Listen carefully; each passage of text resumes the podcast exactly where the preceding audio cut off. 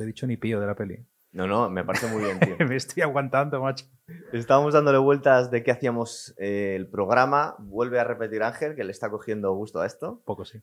Y mira que dijimos unas cuantas, pero esta, tío, no me acordaba yo lo buenísima que es Sin Perdón de Clint Eastwood, tío. Es un peliculón y, y es de estas que hacen justicia. Si algo me gusta más que ver cine es hablar de cine. Entonces, igual no tiene muchísima actualidad, pero es un top película. Fíjate, estaba dándole vueltas a la importancia que tuvo esta peli. Esta peli fue como el revival de los westerns, ya la gente no se acordaba.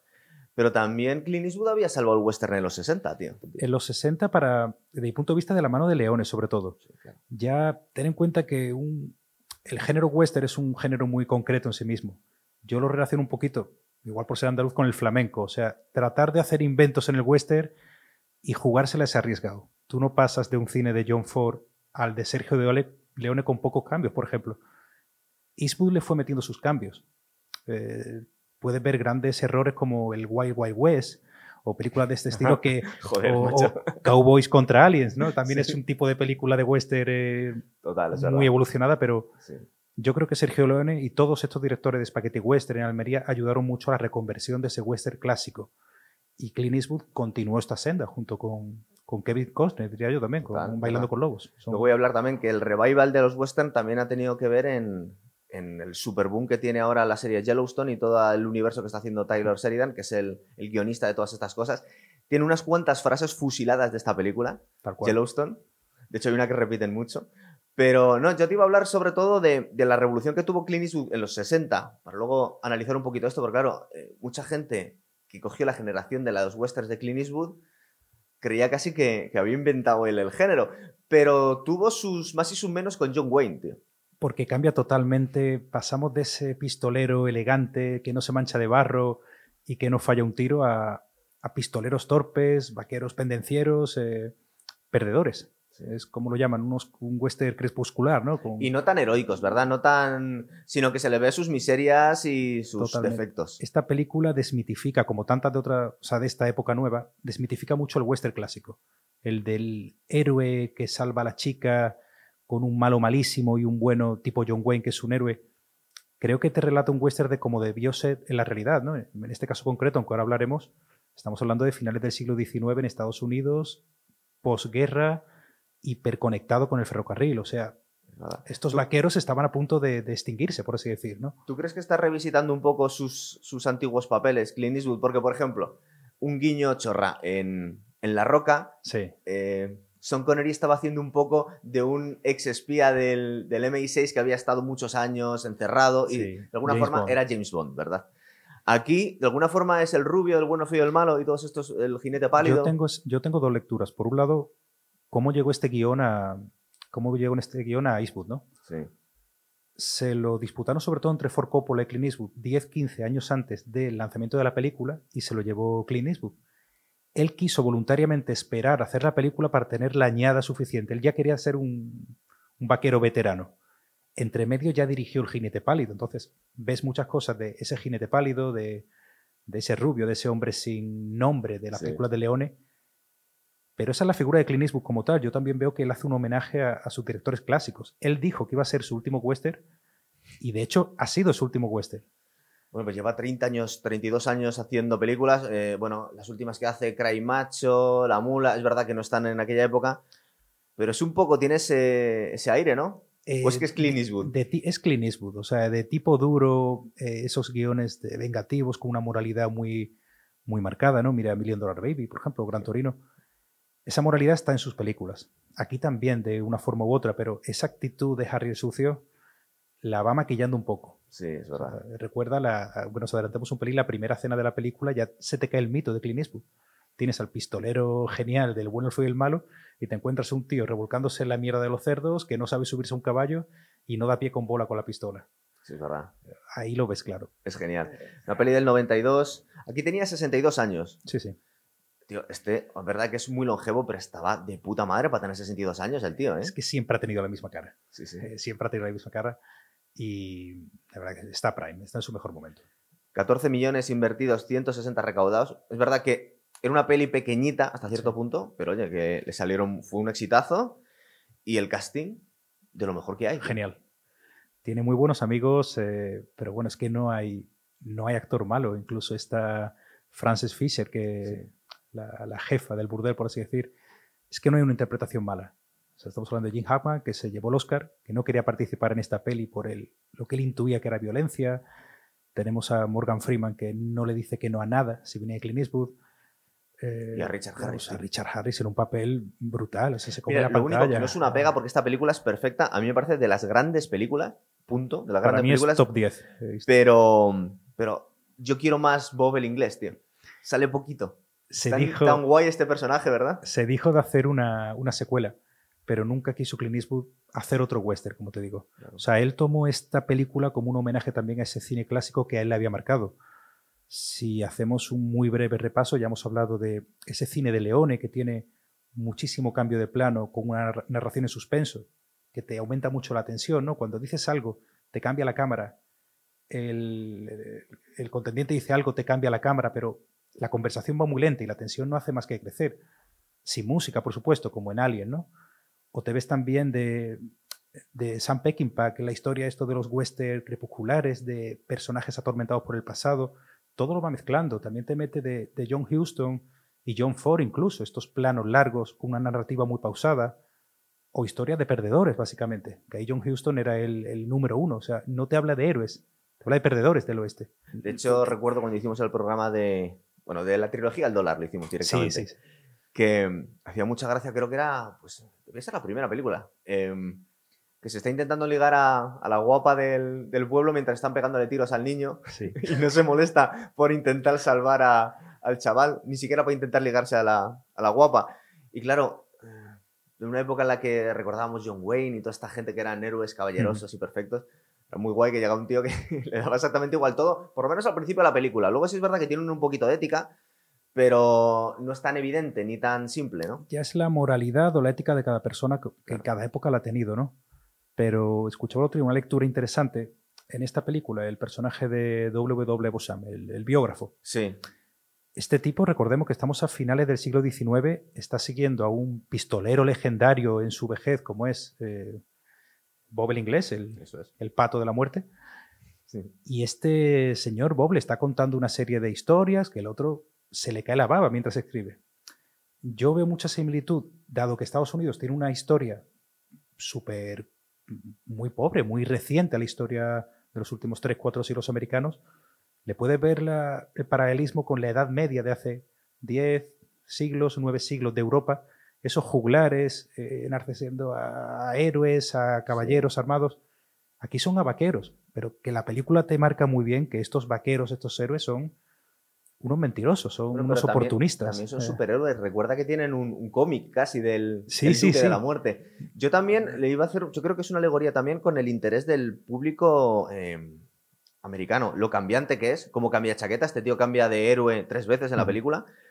Pero además yo estaba recordando eh, la fiebre que hubo unos años después con, con los asesinos y con los psicópatas, que al público americano quedaba fascinado con Bonnie and Clyde y toda esta Sí, gente. la- Y aquí hay un punto de, Este tío es bastante miserable. El biógrafo, ¿verdad? Bueno, el biógrafo, ahí también, el tío es un miserable, es un mentiroso, y se demuestra en la película. Habla mucho hace poco, pero incluso Little Bill, ¿no? el personaje de Jim Sí. Hackman, cuando está leyendo esa historia que ha escrito Bosham sobre cuando Luego- están en el, en el, creo que era un salón. Sí, luego, luego la contamos, con, pero la contamos detenidamente. Luego es entramos, todo. esa historia no tiene desperdicio, pero ahí te hace ver que este Little Bill era otro del mismo pelaje, otro, Otro cual, pendenciero es que estaba ahí, oportunista, a ver cómo encuentro mi sitio en este mundo tan podrido, ¿no? Es que es un personaje muy complejo el de Little Bill, ¿verdad? Es, es complicado porque de alguna forma él cree que está haciendo lo correcto poniendo, Sí, sí. poniendo mano dura en, en ese pueblo para que no haya criminales, pero es un tirano. Es un tirano, pero es que William Manny también lo es. Sí. Ten en cuenta que en esta película ni los buenos son tan buenos ni los malos tan malos. O sea, hay un gris ahí que inunda toda la peli, Sí. quizás salvo Morgan Freeman, aunque se cuenta lo que ha hecho también. O sea, que aquí ninguno es un santo. Y además Pero- la peli va de eso. Si pudiéramos hablar de una palabra que define toda la película, podría ser el, el arrepentimiento. Este tío no puede con sus demonios. Su mujer le había cambiado, había cambiado su corazón, dice, le había cambiado a él, le había quitado el alcoholismo, Bueno, Lo del alcohol, que al final, en la última escena, parece casi que es como la poción de, de Asterix. tío. sí, a ver, la- una primera lectura eh, es mi punto de vista. ¿no? O a ver, dale, dale. la mujer realmente, esta Claudia, mm, le quita de la mala vida, pero yo creo que no le transforma. Se demuestra al final de la película que él sigue siendo un asesino. De hecho, en la, en la primera escena, cuando Sí. llega, cuando llega Kid y le dice, oye, mira, eres este pistolero legendario, hijo de perra que ha matado a niños y mujeres. Sí, sí, yo era en otra época. Y dice el propio, el propio Will Money, pero ya no soy así. Y si ves con la cara de asco que lo dice, o sea, a él le da asco la gente común, la gente mundana. Y a él le da asco en lo que se ha convertido. Sí. Un poquito más adelante en la película, cuando él está enfermo en el salón de, de Big Whiskey y llega el Little Bill, le dice, oye, ¿qué pasa? ¿Estás borracho? Y dice, no, no, no he bebido, está tiritando el pobre. Y cuando le hace, le tira un par de insultos a la cara y le echa una mirada de Clint Eastwood de, me levantaría y te Es mataría aquí tiene- mismo. Tiene ahí el bicho O sea, escondido. tío es un animal por dentro. Vamos a contar un poco lo que ocurre. Eh, nos cuentan, creo que es el primer plano, nos cuentan que está eh, la mujer de Clint Eastwood, ¿cómo me has dicho que se llamaba? Claudia. Claudia, que muere con 29 años. Claro, aquí en aquel momento pues, Sí. pues una viruela se lo llevaba y le deja un marrón importante. Este hombre que ha sido un asesino toda su vida, pues se queda con dos niños y una granja de cerdos bastante miserable. Encima tienen una epidemia los cerdos, ¿no? Se le están muriendo todos. te plantan una, una postal inicial muy, muy lamentable del legendario pistolero. O sea, cerdos enfermos, una granja precaria, niños muy pequeños y él por los suelos, literalmente. Y honrando mucho la memoria de su, ex- de su mujer, claro. Eso, Es que es un, es un oeste cutre, sucio, miserable. Yo he echado hasta cuentas, tío. En el 1880, mil dólares, que es la recompensa, eran unos 30 mil dólares al cambio. Hay una, hay una aplicación en Google que te hace. un dinero, un dinero, ¿eh? Estaba bien, pero sobre todo, claro, eh, es que esta gente está entre cerdos enfermos. tío. Sí, sí, no, le vendría muy bien. Pero es que el, el- el oeste era cutre. Sí. O sea, este, este oeste que te plasma eh, el propio Eastwood en la película, yo lo veo más real que el de, ¿qué te digo yo? El de- por ejemplo, el de Centauros del desierto. por ejemplo, o, o Que también es un peliculón y muy bonito de ver, pero es una fantasía más que otra cosa. es más de héroes, Sí. es más de héroes. Es lo que decía, este cambio de paradigma en cómo contar las historias del oeste, ¿no? ¿Tú sabes esa, esa anécdota que contaba Clint Eastwood? Que la última película de John Wayne la hizo con Tom Siegel, que fue el director de Harry el Sucio. Había hecho muchas películas con Clint Eastwood. Sí. Y estaban planificando una escena en la que John Wayne tenía que matar a unos cuantos malos. Y a uno le decía, bueno, y aquí vas y le disparas. Y se quedó muy serio John Wayne y dice, bueno, le disparo por la espalda. Sí, sí. Y dice, sí, claro, le disparas por la espalda, hay muchos más. Y dice, no, John Wayne no mata a nadie por la espalda. Claro. Y el otro suelta y dice, Clint Eastwood mata por la espalda. Y dice que el cabreo que se cogió que casi tienen que parar el rodaje, ¿sabes? Porque era, aparte que supongo que estaba el cambio de generación, le estaba quitando un poco el puesto y debía haber un pique profesional porque culturalmente, como hemos dicho, es que era un cambio de paradigma total. Son edades diferentes y maneras de hacer cine diferente. Ten en cuenta que si nos retrotraemos de nuevo a, la- a esta época, ¿cómo de vasto podía ser el, el centro oeste americano? ¿Cuántos jueces debería haber en la vida real, te digo, para controlar todo el crimen en esa, en esa zona? Recurrían a marshals previo pago, recurrían a sheriff previo pago. Que Este- eran antiguos criminales que les has dado un sueldo. claro, Claro, Este, este Little Bill te, te deja ver la película que antes tuvo que ser un buen pieza. No, si estuvo en todos los fregados. Claro, ahora es el sheriff. Quiero decir, el amor que hay a día de hoy por las armas en Estados Unidos viene mucho de hace 150 años, cuando acaba la guerra. Bueno, hace mucho que ha acabado la guerra, el país está evolucionando, una revolución industrial tardía, pero la gente tiene que prote- autoprotegerse sí o sí, porque si no te roban o te matan. Pero también ves en la película que nadie quiere pegar un tiro. La gente quiere vivir en paz, pero esos pistoleros que se lanzan a la primera de cambio a disparar eran unos acojonados, con perdón. O sea, Sí, sí. querían. Y lo cuenta muy bien Little Bill, ¿eh? Que al final es más importante tener sangre fría que ser rápido o tener puntería. Eso ya te lo decían en True Grit, Sí. eh, la del 69, ¿eh? Lo, lo contaba John Wayne. Lo contaba, que la- eh, las agallas. aquí Ahí lo tienes. Que las agallas creo que se enfrenta a cuatro, ¿no? Eh. En la escena final mítica. Y es eso, es valor de ley, son puras agallas. Luego han cogido tantos héroes modernos, cosas de estas películas. eh, creo que. Aparte va a tener algo que ver porque justo un año antes se había hecho Terminator 2. Y tiene un poquito que ver. A mí la última escena me recuerda mucho porque aparte con todo Arnold Schwarzenegger que él durante muchos años es que imitaba a Clint Eastwood. Sí, sí, sí. Es que pongo cara de Clint Eastwood cuando dicen acción. Eh, la escena de True Grit que va dándole vueltas a la escopeta Sí, el al Winchester. que es va la que utilizó Arnold Schwarzenegger en Terminator 2. Espectac- eh, Sí, un Winchester de palanca eh, espectacular. Total. Eh, Está es- todo inventado, Hizo tío. escuela. Es que por salirnos un poquito del topic, Sí. cuando hablamos que está todo inventado, ahora si a alguien le llega este, este programa, este podcast, y no ha visto esta película, este chaval joven, hiperaficionado a Star Wars, al Mandaloriano, si tú te ves, por ejemplo, eh, Mandaloriano, que está tan de moda Mandaloriano es Clint Eastwood en el universo. Claro, pero a este chaval que dice, yo no veo pelis del oeste porque son una antiguaya, joder, tío, mira solo esta película y dime si te parece mala, porque Mandaloriano, que está hiper de moda, es esto, es un western de, Sergio Leano. Quiero decir, son películas imperecederas y son las que hacen cine al fin y al cabo. Bueno, el argumento, dos cowboys, eh, a uno de ellos, a uno de ellos, porque luego hay un punto de inocencia cuando estamos viendo aquí no hay nadie inocente, todos nos lo merecemos, pero un chavalín que le pilla en medio todo el fregado. Va con otro tío más mayor que él que empieza a rajar una prostituta porque le ha dicho que la tiene pequeña. Sí, tal cual. O sea, están en el burdel, eh, revolucionan un poco el corral, acaban llamando al jefe y citan al sheriff para que solucione el entuerto. Sí las prostitutas quieren que le, que le golpee, creo que le, hablan de que saque el que le ahorquen directamente, sí. vamos a ver, ellas, más allá de la indignación que tienen, también se sienten indefensas. Claro. Es que puede venir otro y hacer una barbaridad como esta o mayor. Se lo dice, Little Big, no, no permitas esto. Y creo, también es una sociedad tan machista, tan antigua, anticuada en ese sentido, que llegan a un trato como un pago en especie, ¿no? Mira, tú traes X caballos aquí al dueño del burdel y ya mm, damos esto por zanjado. les tratan, las prostitutas son ganado y de hecho las cambian por ganado, las cambian por ponis al final. Tal cual, pero ellas lo aceptan y el propietario del burdel de hecho habla de una pérdida de valor adquisitivo en su propiedad. Sí, sí. Como si fuera. Pero hace unos años, en el año 1865, había sido la guerra civil.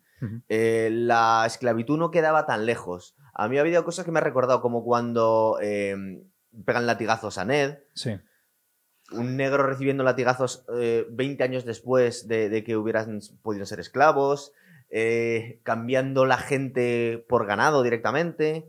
Algo tiene de hay, esa época, hay mucho, pero sigue existiendo lamentablemente a día de hoy eh, en Estados Unidos. O sea, el problema racial, 20 años después de la guerra civil, por supuesto existía. De hecho, aquí el personaje de Ned está casado, casado, emparentado con, una, india. con una nativa, con una india, con estas salidos árboles. o sea, seguramente no se podría haber casado con una blanca jamás. Claro, no deja de ser un negro mayor, una persona de, sus cincuenta y tantos, sesenta años, en una sociedad del oeste muy anquilosada en el pasado. Y, se ve esa monetización de la mujer, de ese dueño del burdel preocupado por su inversión. Incluso después hay un comentario que le dice, bueno, por lo menos podrás limpiar o, hacer la comida o ser rentable de alguna manera. Y la forma de la que habla de esta puta rajada, dice, ya nadie se lo va a querer follar. Es una cosa asquerosa. Y ellas lo aceptan. Y sí, sí, de verdad. Todo el mundo lo acepta. Pero claro, ellas se sienten desprotegidas. O sea, temen por su vida más que por su labor, por así decir, ¿no? Sí, sí. Además, esa es la clave. Que ellas están.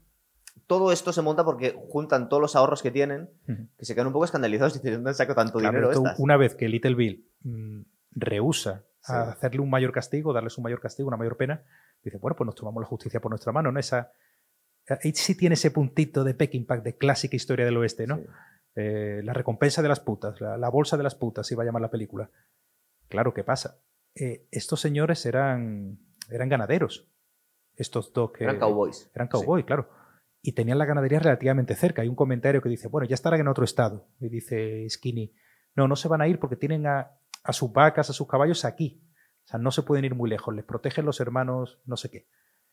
Claro, con la expansión del ferrocarril, es lo que dice Little Bill. Dice, cuando se entera de la bolsa de las prostitutas, dice, este, esta noticia va a estar ya en Kansas, en Texas, en Missouri, o sea, va a estar en, medio centro de Estados Unidos. Y lo que le preocupa es que lleguen eh, asesinos a sueldo. Claro, es que justo a continuación de esa escena se ve el ferrocarril llegando con, con Bob el inglés eh, rajando hay una Escena antes, una escena antes, tengo, aquí, tengo aquí el orden.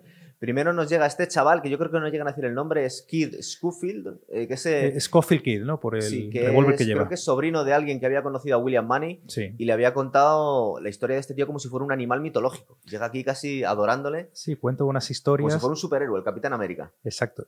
¿Qué es lo que se llevaba en esta época? O sea, de, de nuevo hablamos de este jovencito impresionable que quiere vivir, como dicen estos juglares de la época, ¿no? Estos Bosham, como decían los relatos antiguos de vaqueros, y va a ver al asesino legendario. De hecho, hay una ocasión que le dice, es verdad que mataste a dos personas en el tal, no sé qué.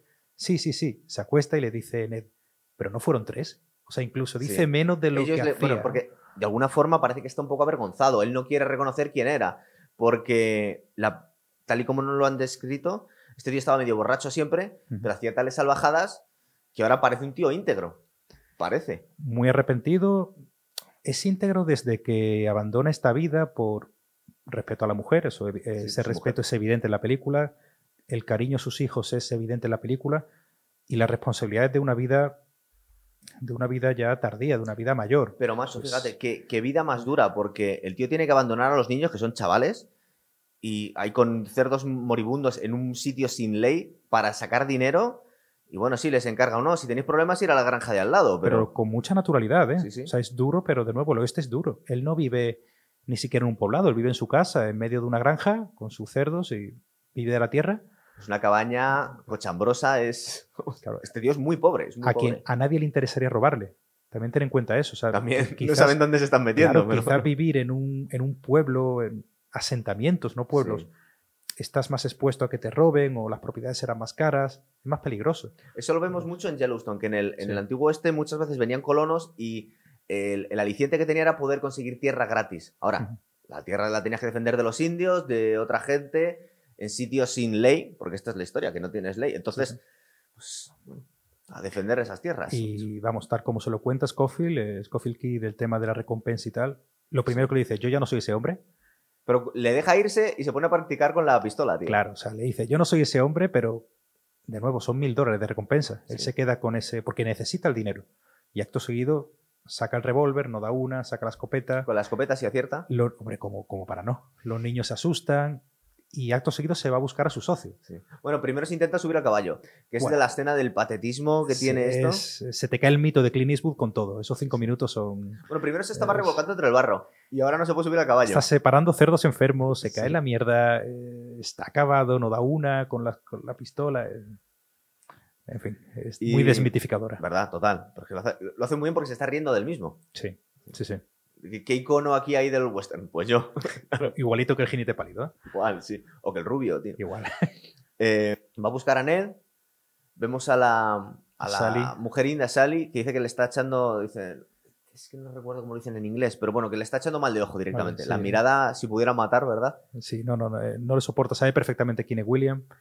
Viene a ver a su socio, a su mejor amigo, y podemos decir que la, igual que la única motivación que tiene Will para lanzarse a esta, digamos, aventura es el dinero, la única motivación de Ned es que se lo pide su amigo.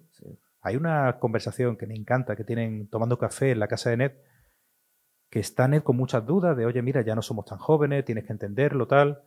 Hace la primera mención a su rifle Spencer, lo tiene, aún tienes tu viejo Spencer, que es un, un, arma muy importante en la película, y le comenta Will, bueno, cuando éramos jóvenes lo hacíamos por dinero, y le responde Ned, eso creíamos. O sea, que ya te está dando entrever que no era solo por el dinero por lo que lo hacían esa locura de juventud, llámalo así. Buscaban algo más que eso. Fíjate, a mí me ha parecido interpretar. Es que esta película tiene mucha simbología, si, si le rascas un poquito. La mirada de Sally a Ned, a mí me da la sensación que piensa que no le va a ver más, tío. Porque hay una tristeza en los dos y él le mira como un poco resignado, ¿no? A ella. Sabe dónde se está metiendo, o sea, ella es claramente una mirada de despedida y la mirada de él es de resignación, de decir, oye, eso es si vivos para hacer esto. La película está plagada de, eh, de nuevo, homenajeando a Leone, de estas conversaciones eh, mudas, o sea, estas miradas cuando está Scofield presumiendo de todas las personas que han matado en la ah, hoguera. que le están mirando los dos y no se lo están creyendo ni del principio le han creído tú sabes perfectamente que esa, esa bola no entra. O sea, está Ned y Will mirándose en plan, ¿este tío qué dice? O sea, es continuamente la peli tiene... Eh, está muy bien llevado. ¿no? Sí, sí. Está muy bien el, el patetismo este chaval, es que todas las interpretaciones son geniales. Porque este tío lo hizo como. Estaba como. Se está tirando el pegote como si fuera un chaval malo de barrio. Sí. Y estos que precisamente han matado más gente que nadie. Le, intentan quitar importancia y disimularlo. Y este. Sí, es verdad.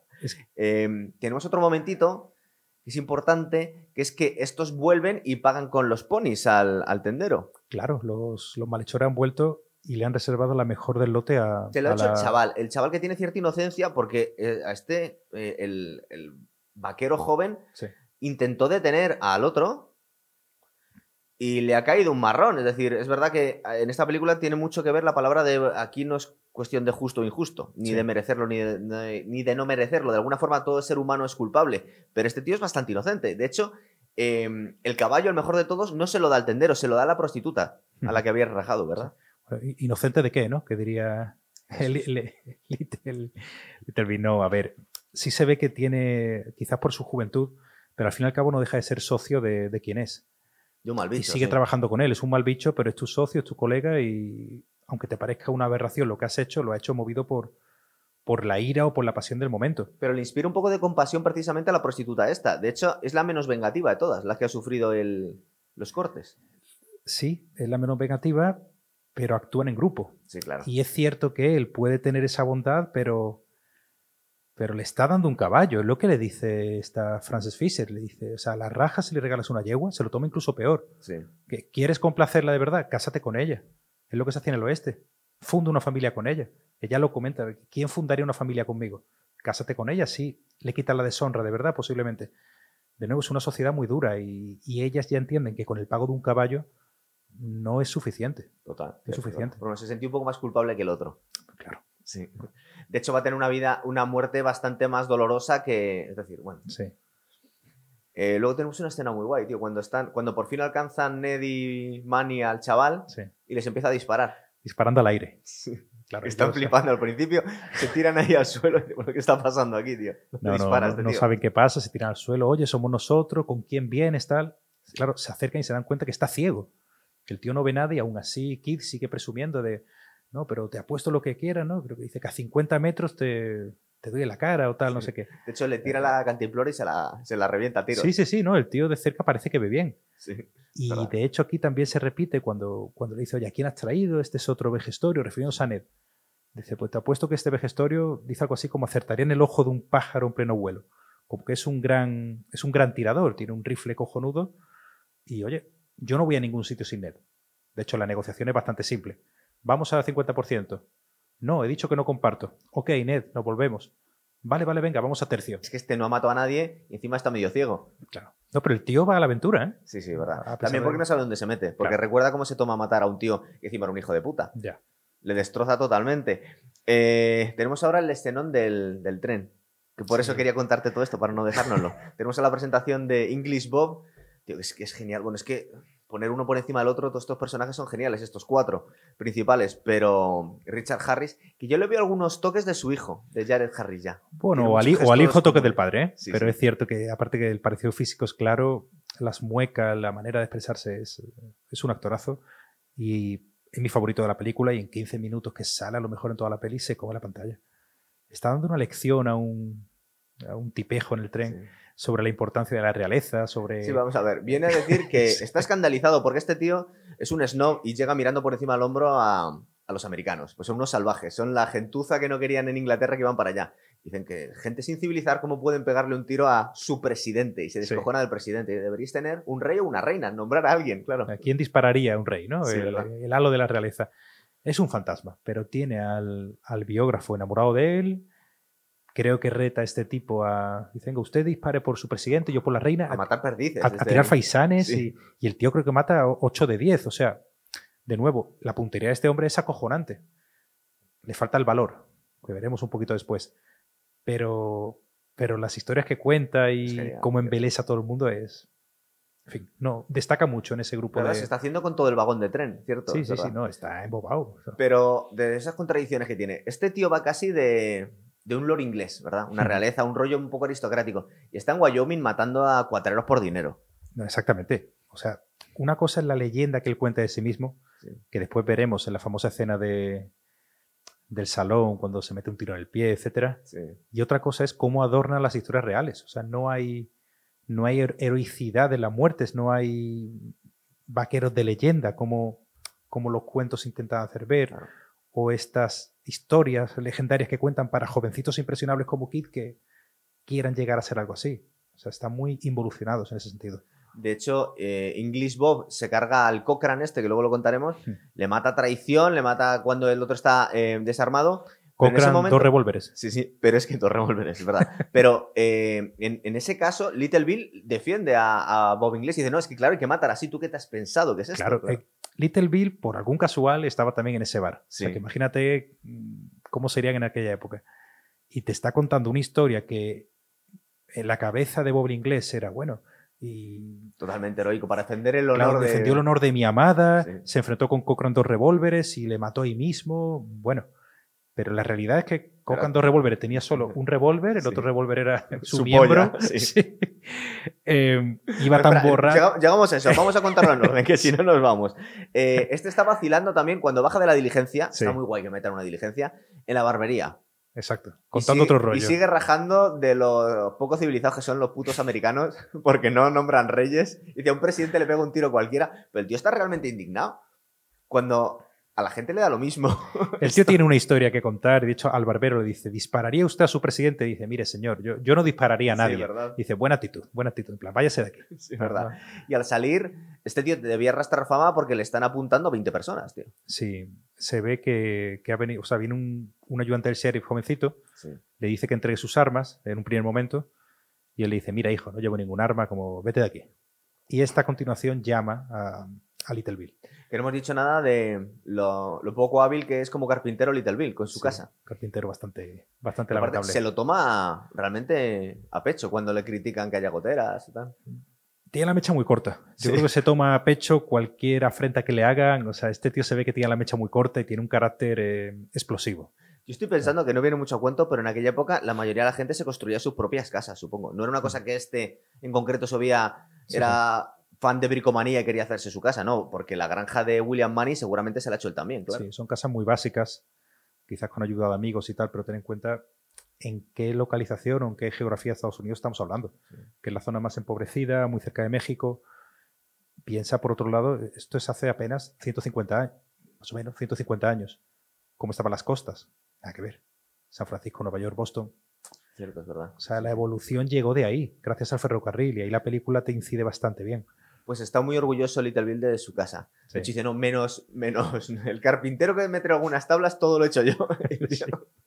No, no, es, es cojonudo esa Es escena. como David Brent en The Office cuando habla de su casa. Tío está convencido de que la gente está admirada con esa mierda. Sí, sí, cierto. El caso es que al principio, que nos está cayendo bien este English Bob, nos parece un poco cruel la primera vez que vemos la película, ¿verdad? La paliza que le da, lo de las pistolas que se las quiten. Hombre, lo entendemos, pero claro, en el salvaje oeste ellos se sentían totalmente indefensos. Es normal que este tío no quiera entregar las armas, claro. Indefensos y sobre todo ese oportunismo de Little Bill. Cuando hablamos de ese, de ese valor o de ese arrojo que hay que tener de estos pistoleros de época, Little Bill no tiene valor, es un oportunista. Total. Para él, él, él es muy valiente cuando coge a dos cuatreros que han pegado unas putas y dice, venga chaval, no te voy a azotar con el látigo, paga con caballos. Y ahí quedas como un dios. Ya, pero habría que haberte visto en el momento de la paliza. O ahora, cuando llegue English Bob y está él con sus cinco ayudantes detrás, creo que le dejan ridículo, ¿no? Le, Sí. le pide un revólver, él pide el segundo revólver, Le humilla y luego le pega una paliza delante de, delante de todo el pueblo. una vez que no tiene revólveres. Sí. Si lo comparamos con la escena final, la actitud de un William Money en la escena final con la de un Little Bill en estas escenas, una diferencia de la otra que Bill tiene totalmente controlada la situación Sí. y el otro es puro valor. Entonces, verdad, cierto. Eh, el caso es que ya tenemos cuando está en la celda, hecho polvo, eh, cuando le desmitifica y de alguna forma le roba al, al biógrafo. esa escena, esa escena es cojonuda. De la pelea mítica entre el pato de la muerte Sí, sí. y Cochrane. Se está leyendo la última historia de Bossam del Duque de la Muerte. Que hay una en inglés, la broma tiene mucho sentido porque Duke of Death o Duck, O Duck, of Death en español, bueno, la traducción pierde un poco, pero el pato de la muerte, ¿no? En cualquier caso. Y me gusta muchísimo cómo está grabado porque está contando la auténtica historia del dos revólveres, Bill.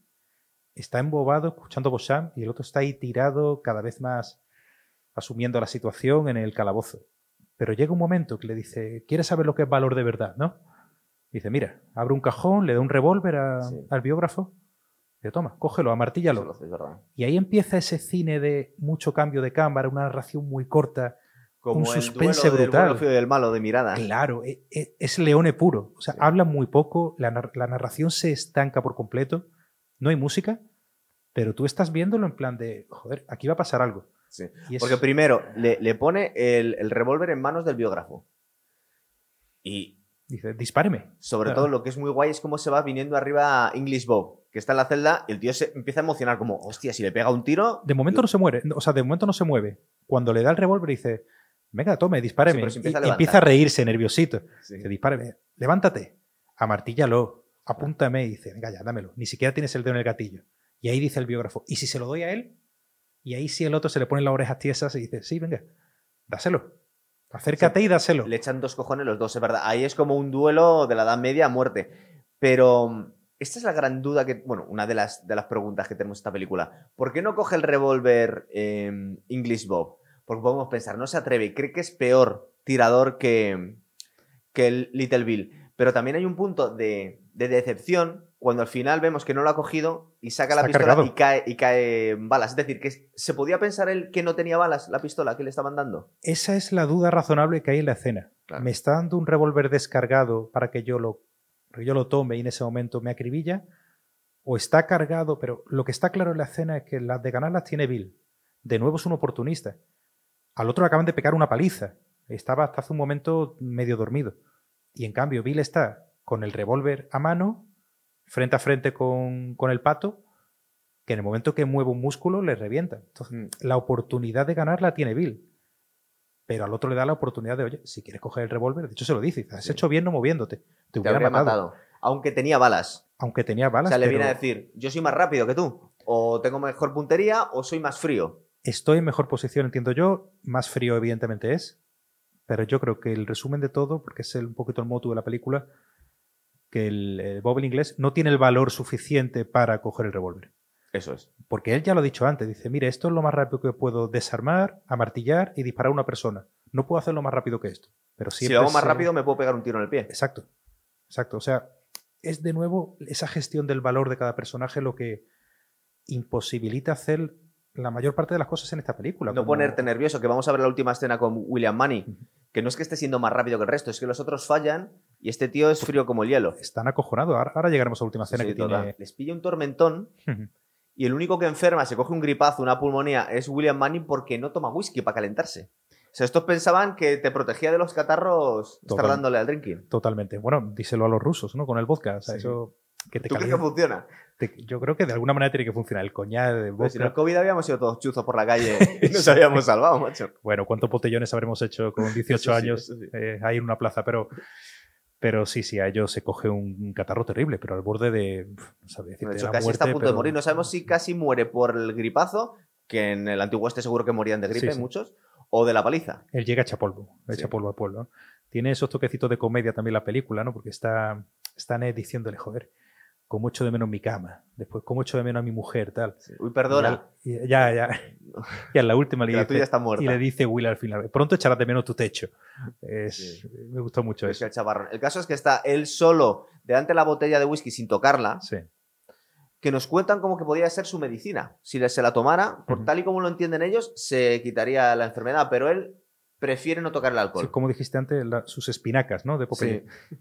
Yo creo que él no, en mi visión, él, no utilizaba el whisky o la bebida como un, un revulsivo para, para ese efecto Popeye, ¿no? De volverse loco.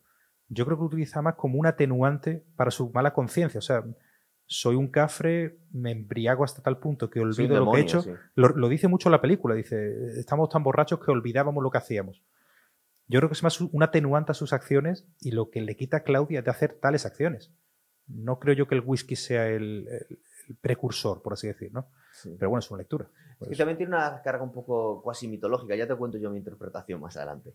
Eh, el caso es que esta lleva un palizón, los otros están cobrándose adelantos, se tiran Sí, sí. cobrando adelantos como la llegan. película con las prostitutas, ¿verdad? Y en- claro, en ese momento yo- ellos han llegado en el momento que se va Bob el inglés y no han visto, pues estaba lloviendo, está cayendo la de Dios, el letrero del pueblo, de que no se admiten eh, pistoleros armados y todo esto. ¿Pero qué habrían hecho? Porque Bob el inglés pasa. ¿Estos habrían dejado las pistolas? Yo creo que tampoco, ¿no? No creo, pero es cierto que está cayendo la del pulpo. Sí, bueno, tiene excusa, es que no he visto el cartel. Claro, ¿y qué, qué pasa de nuevo? Los ayudantes del sheriff avisan a Little Bill, oye, mira, que han llegado estos pistoleros, son muy raros, ya están escamados de que la gente viene buscando la recompensa y la bolsa de las putas, ¿y qué hace Little Bill? Se planta en el burdel. O sea, que- y claro, y tiene una escena muy desagradable con, con William enfermo, le humilla, le maltrata, le dice un nombre falso, pero le mete una paliza. mm, Le deja moribundo, o sea, si estaba ya a punto de morirse, Pero aquí nadie sabe qué es este pistolero legendario. Igual que Bob el inglés lo va gritando a los cuatro vientos no, y no, viene con la diligencia que toda la gente sabe que él, viene. él para superhéroe. todos es William eh, Henderson. Sí, de hecho Eh. cambia el nombre, que es uno de los que había matado él, porque estaba recordando apellidos de gente que había matado. tenido una pesadilla de cuando a Henderson le sacó los dientes por la Sí, nuca. El caso es que se lo llevan para intentar salvarle y ellos empiezan a hacer el reconocimiento para buscar a estos dos cowboys mientras le cuida la prostituta justo la que tienen que vengar. la Claro, bueno, son las propias prostitutas las que ayudan a huir a, a Ned y a Kid, Sí. le refugian en una cabaña suya, se entiende que es de su propiedad o algún amigo, y este, este William pasa una recuperación jodida. Los otros van abriendo terreno, pero ya las prostitutas les dicen dónde encontrarlo. Dice, oye, estos cuatreros, estos vaqueros están en el rancho de los hermanos, no me acuerdo el nombre, están en este condado. O sea, trabajan aquí, han pagado su deuda y Little Bill les protege. Porque Little Bill protege que no haya eh, maleantes, pistoleros en su condado, ¿no? Bueno, mientras estos están cobrando adelantos, ¿verdad? Con la prostituta. Llega un punto que dice, deja de cobrar adelantos porque no vas a tener que pagar tú. A mí me parece muy interesante las alucinaciones que tiene este William cuando está con la fiebre, que está a punto de morir, que él cree que iba a morir y dice que ha visto a la mu- al ángel de la muerte. Sí. He visto al ángel de la muerte que tiene ojos de serpiente. Lo dice muy. Lo dice acojonado, un tío que parece que no ha tenido miedo de nada nunca. Tío, yo cuando le están contando que han matado a Ned y en un momento termino empieza a beber, como cabreadísimo. Esa cena es A mí me da la sensación que es que el tío ha cambiado y se ha vuelto el ángel de la muerte con ojos de serpiente, porque es que la expresión es totalmente distinta, tío. O sea, eh, de hecho había salido un año antes Terminator 2 y parece el Terminator entrando en el bar, tío. Esa, esa escena, ese es el comienzo de la escena final. Sí. Es acojonante. Porque de hecho, él está viendo. Nos adelantamos un poco o esperamos al final, como quieras, ¿eh? Pero en esa escena él está esperando que llegue la, esta rubia con, con el botín, Sí, con, con la bolsa. Sí, pero y eso, eso lo contamos. esperamos un poquito, ¿no? Bueno, bueno. al final. Que nos dejamos el primer tiroteo en el que matan al chaval. Claro. Al más inocente de los dos cowboys, en un cañón, disparando ahí se con han, un hecho, rifle. se han hecho con la ruta de, que suelen habitualmente de entrada salida de, de estos vaqueros. Sí. Y le están preparando una emboscada a los tres, claro. Con una confianza ciega en el Spencer de, de Ned. Es un tirador cojonudo, tira un rifle que es una joya eh, armamentística. No vamos a fallar. ¿Qué pasa? Ned ya te está diciendo durante la película que él, esto ya no es como antes, ya cuando éramos jóvenes era muy difícil. Claro, lo que para él, siendo joven era difícil, siendo mayor es imposible. Ha generado una ética, una moralidad distinta. Él falla, es mi visión de, de ese tiroteo, él falla. O sea, llegan los cuatreros a caballo tal, localizan a uno de los bandidos y él dispara al caballo a propósito. Y cuando le dice Will, venga, remátalo, Y el caballo le parte la pierna y por eso no puede escapar. Le este. atrapa y le dice Will, rápido Ned, remátalo. Y le mira a su amigo y le dice, no, No O sea, puedo. no, no, no puedo, no voy a... Dice, pero está avergonzado. no de hecho, hay un punto en no el que cuando hacer". se va, dice, no me deis eh, mi parte porque no he podido matar a este Tiene una tío". carga de conciencia por todo lo que ha hecho, se entiende que hay mucha redención en esta película, ¿no? El- el- William la encontró con, con Claudia, Sí. pero Ned también la ha podido encontrar con Sally en su nueva vida. Quizás puede ser que se haya prometido a sí mismo no volver a matar, pero ahí se ve claramente que dices que no puedo físicamente hacerlo. Mientras está Kid pegando gritos porque no ve nada, y Will, está cómico. ¿Has matado? ¿A cuántos has matado? y Will, que es malísimo con el rifle, le acaba dando, pero Sí. le acaba dando una muerte muy miserable. O sea, le da en un. Le pega un tiro en el hígado que va a tardar en morir. se va desangrando poco a poco. De hecho, eh, le dice a los otros que no les va a disparar, pero que por favor le den agua. por humanidad le den agua, claro. Sí. Esto escapa mucho de nuevo de estas pelis de vaqueros de años, de los años 30, 40 que hemos visto de héroes. No hay heroicidad en esa acción heroica. Son los buenos de la película, pero no son buenos realmente. Por eso esta película mola tanto. Sí. Está el pobre chaval ahí muriéndose y dice, "De- dadle agua, por el amor de Dios, ¿no? Algo así. El único que va Eh. hiperventilado es el, El kid, ¿no? el kid este, Sí, que encima bueno, no ha matado a nadie, Ese tiene, una, ese tiene una boquita que, Sí, buena. Las cosas terminan bastante bien para él, aunque no sabemos qué ocurre después. Y luego tenemos dos momentos. Uno, que le llegan a Little Bill, al pueblo, a decirle que han matado a uno de los cowboys, con lo cual supongo que se indigna, se lo toma de forma personal y dice, tenemos que pillar a estos Y que creíamos que se habían ido. y organiza la partida de búsqueda. De Eso hecho, ahí se lo dicen, dice, y le han matado con un Spencer modelo tal. El rifle se ve que es un el Ferrari de la época, ¿no?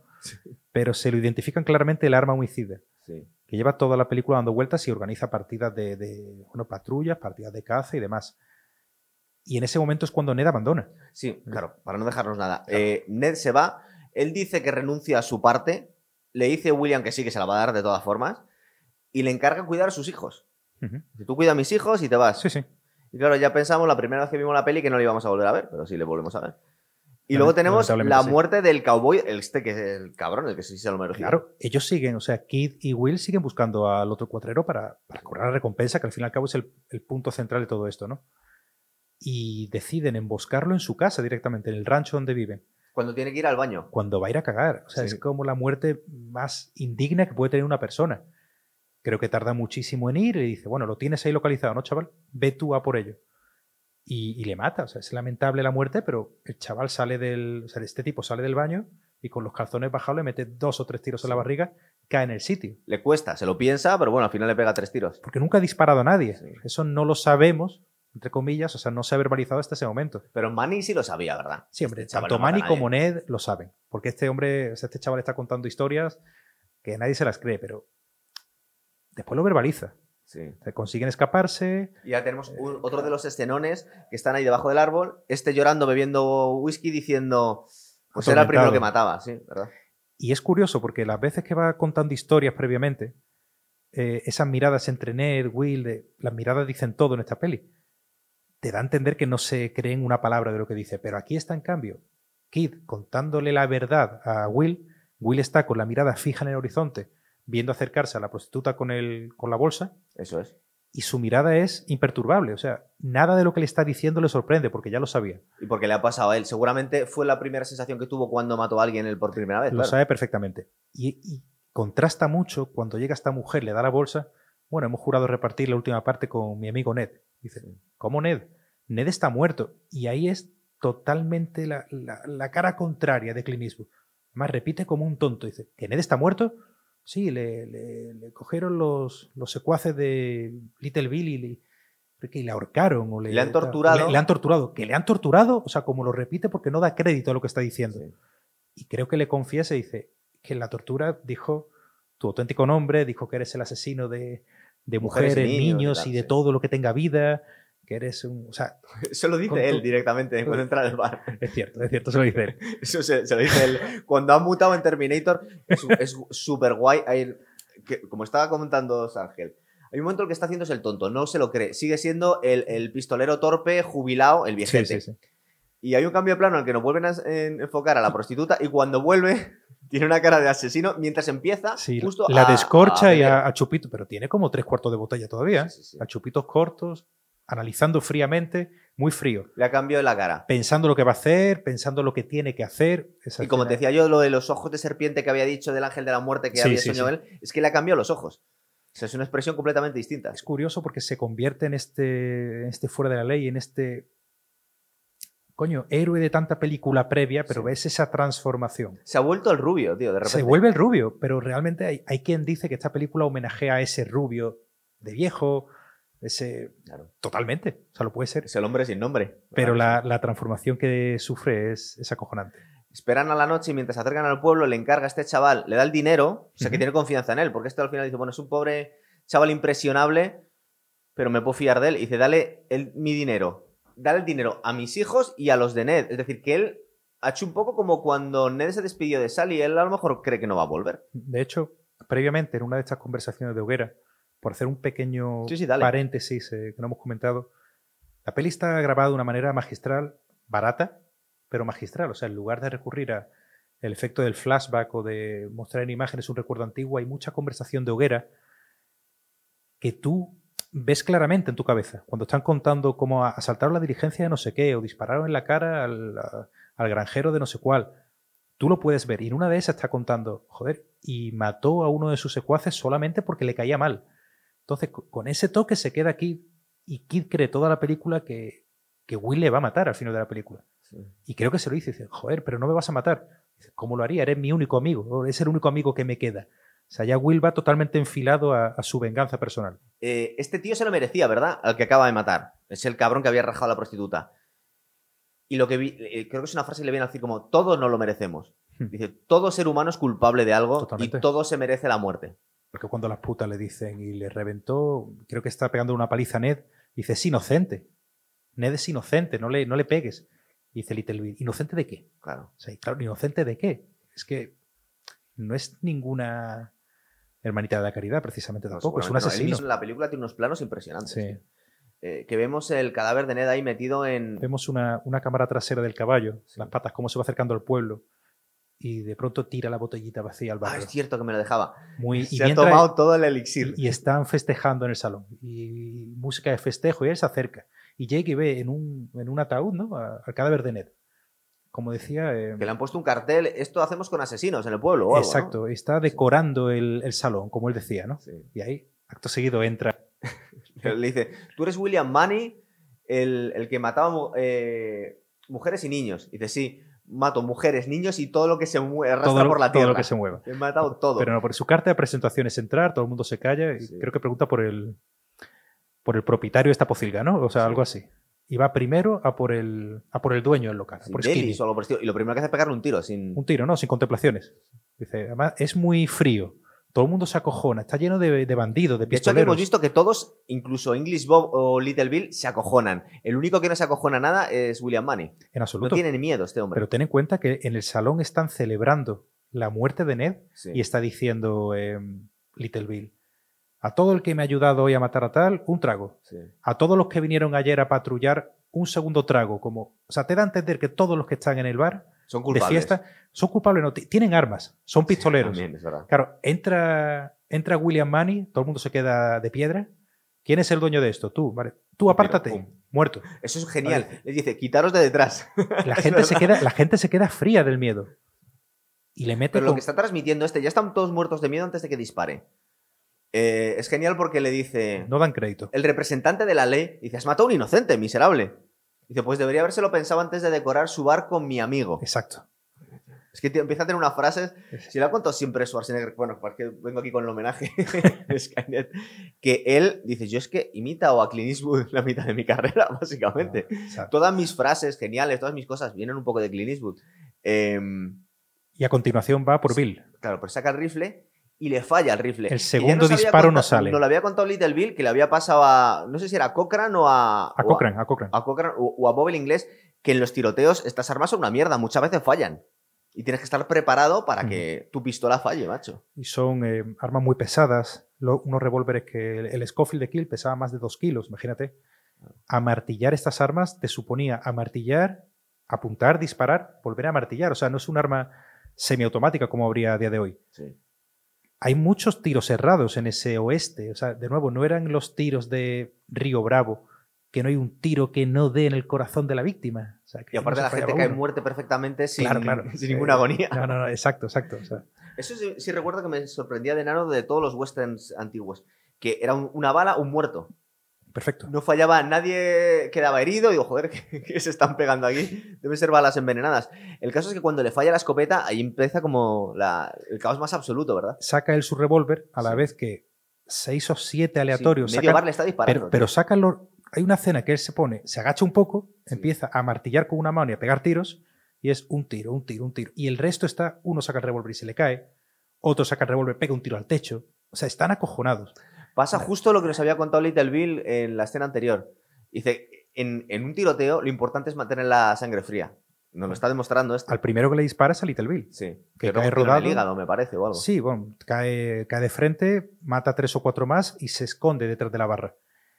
Y es en ese momento en el que dice algo así como quien quiera vivir que se vaya. Sí, Y se queda una serie de personas de pie, se van y se pone a charlar con el biógrafo. sí. Y a Que Le tomarse... empieza a hacer preguntas. Al principio las responde y luego como de "Eh, cojones. Porque no tiene ningún interés en la fama. Este tío es el único de los, de los otros, de los tres pistoleros que no tiene ningún interés en venderse o en No, promocionarse. no, en, ni- en ningún momento. O sea, él viene de vuelta de la vida. Hay otros que han podido aprovechar ser un, pues, un mentecato como para ser el sheriff del pueblo Sí. o un pistolero legendario. La motivación de su vida son sus hijos. No olvidemos esto, está aquí por el dinero. De hecho, es muy guay porque los tres preguntan lo mismo al biógrafo. Debía ser una época en la que la gente no sabía leer ni escribir. Le dicen, soy escritor. Dice, ¿qué escribes? ¿Cartas? Sí. Dice, como cartas para alguien, porque aquí nadie sí. sabemos escribir. Dice, no, soy biógrafo. Y los otros dos les había cambiado el gesto y dicen, ah, me, van a escribir la historia de mi vida, De mi ¿cómo vida. mola? Y este lea lo mismo, macho. El biógrafo se impresiona por él. El biógrafo Sí. cambia de, de novia continuamente. O sea, de Ah, Bob se va a Bill, de Bill a William. Pero básicamente le dice algo así como, mira, vete y déjame en paz. Y se va el tío meándose los pantalones. Y claro, Bill sigue. eh, Bill sigue, bueno, medio moribundo. Creo que intenta coger un arma que tiene por ahí. Sí. Le ve, creo que le ve en el espejo que está encima del, Exacto. del bar. Coge. Esos espejos que tenían en los bares del oeste eran para mirar Tiene sentido. si tenían pistolas. En esta película tiene todo el sentido. Y está muy guay que coge el Spencer de Ned Sí. y le remata. Le dice algo así como, vas a disparar a un hombre. pero es que esta frase, tío, la que te digo yo que Pues que el universo de, de Yellowstone algún día a ver si hago un programa porque me parece una mega serie. ¿La has visto? No, no, aún no. Pues es, tiene. Es Kevin es una, Costner, es una revolución cultural lo que está haciendo este guionista, tío. Eh, le dice la. Dice. No me merezco esto, no he terminado mi, mi casa todavía. La gente está pensando, mejor que no la, no la termines, macho. Dice la frase esta de Deserve has nothing to do with this, es decir, no tiene nada que ver el- con lo de merecerlo. ¿Qué pasa? Que esta misma frase es una de las que dice constantemente Kevin Costner en, Sí, en, en Yellowstone.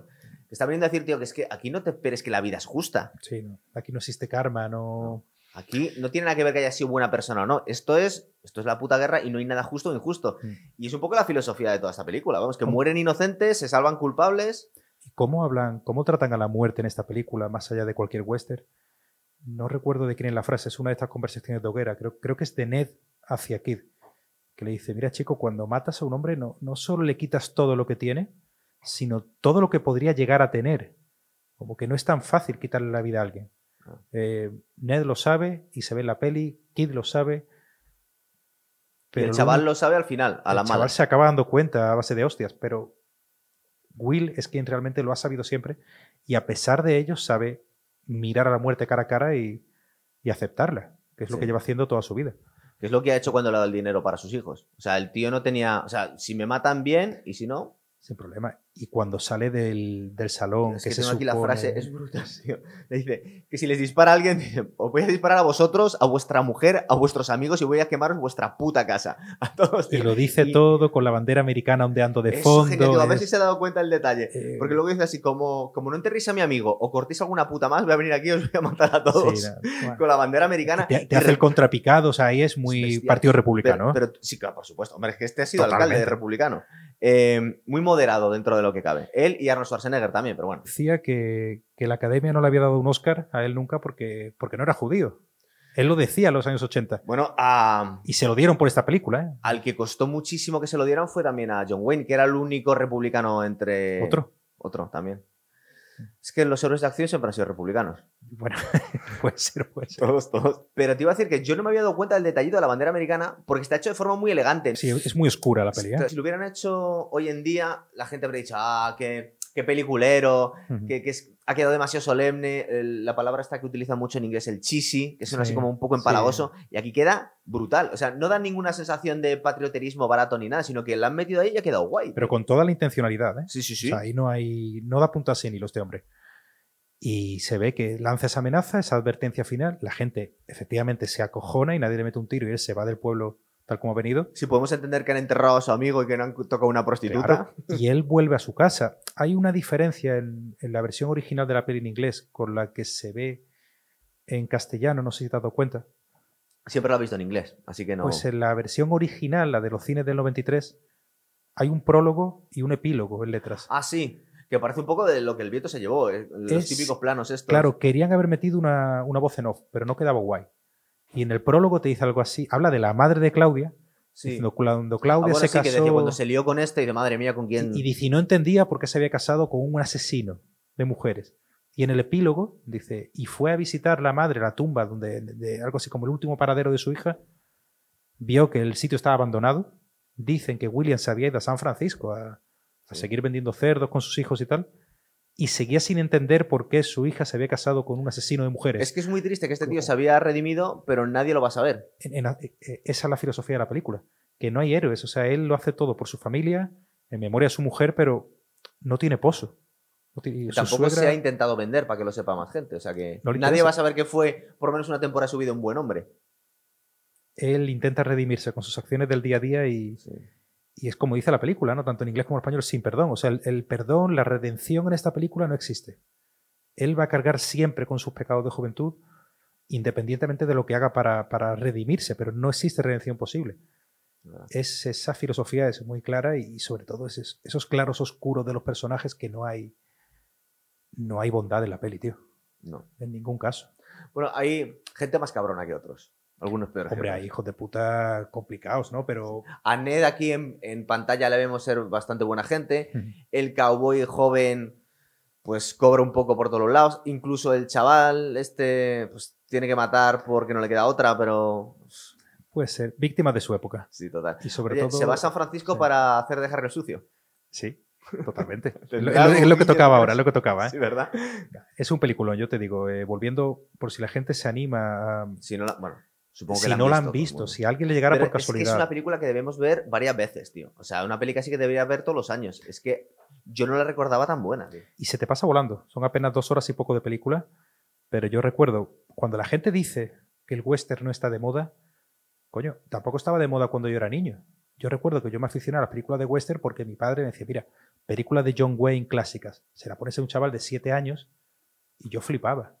A mí no me hables de efectos especiales, de tal. Yo veía una historia clásica de John Wayne y me encantaba. Yo veía películas de Sergio Leone, igual un poquito más avanzado de edad, o esta película, la vi yo con 12, 13 años, me pareció impresionante. ¿Por qué no a día de hoy, con tanta mierda, con perdón, que están haciendo, con que es el episodio 9, Star Wars, que todo está basado en tipo western? Sí. Coño, ¿quieres ver una buena peli? Adéntrate en este mundo. Lo, lo están O sea, haciendo. Cuando te hablaba yo de la, de la figura de este tío que era un actor frustrado que se llama Taylor Sheridan, que sobre todo es guionista, aunque también es director, el tío estuvo haciendo. Es el creador de Sicario primero, de. Comanchería, de películas muy testosterónicas. mm, El tío no mete política directamente, pero puedes intuir que va de, de lo que va. Y luego ha hecho el universo Yellowstone, que es la historia de un ranchero que tiene medio Montana que tiene que defenderlo de, Yo, yo no he visto Yellowstone, la tengo muy, de la modernidad. la tengo pero- muy pendiente. y- Pero tú fíjate, no, no te lo voy a chafar, pero fíjate el nivel que tiene ahí en Estados Unidos. Eh, en la, la serie original la hace Kevin Costner, es el protagonista. La precuela la hace Harrison Ford. Hmm.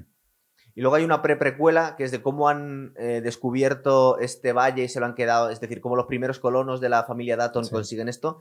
Y está hecho por unos cantantes de country, pero la serie es impresionante y todo huele a Sin Perdón. Es que todo. fue junto con Bailando con Lobos, Bailando con Lobos tenemos un símil claro hoy día con Avatar, o sea, Sí. esto es muy evidente. Pero tanto Costner como Eastwood con esta top peli, Bailando con Lobos y Sin Perdón, le metieron ese- esa última edad dorada, si se puede decir edad dorada del western.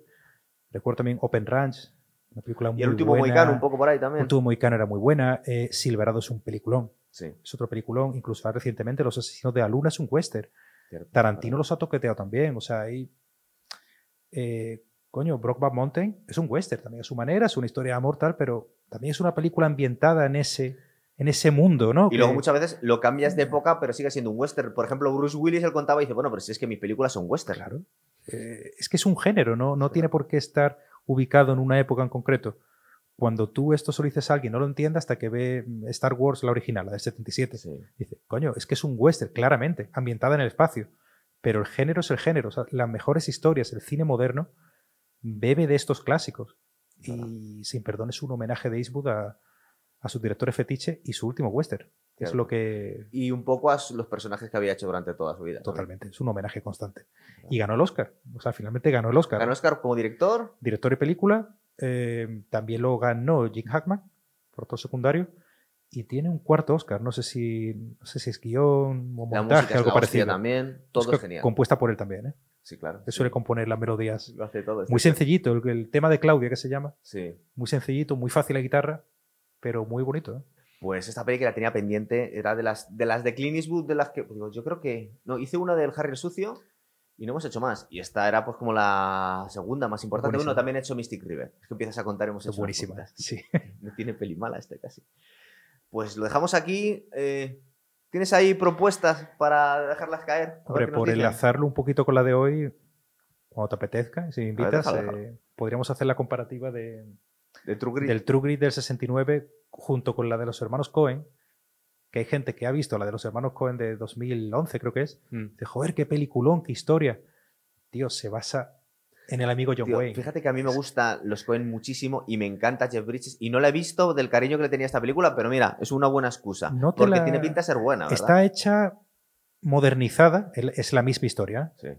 pero no es la misma película, no sé si me explico. Vale. Es mucho más violenta, mucho más... Los Cohen le meten su puntito. Hombre, es que este hacía todo lo que podía en lo- ¿De qué años era True Grit? ¿De los Del 50? sesen- 60? Esta es del 69. Es un John Wayne mayorcito ya. ¿eh? Sí. El único O sea Oscar que- que... le dieron. El, el único Oscar, exactamente. Pero, pero es un peliculón. O sea, la original es un peliculón y la versión nueva, incluso hicieron una banda sonora cojonuda. Cuando quieras, si te apetece, la hacemos. y- True Grit. True Grit y más True Grit Grit. 2.0, Exacto. ¿vale? Exacto. Muy bien, chicos. Pues dejamos caer ahí. Iros viéndola que algún día sacamos el programa, ¿vale? Muchas gracias. Venga, hasta otra. Adiós.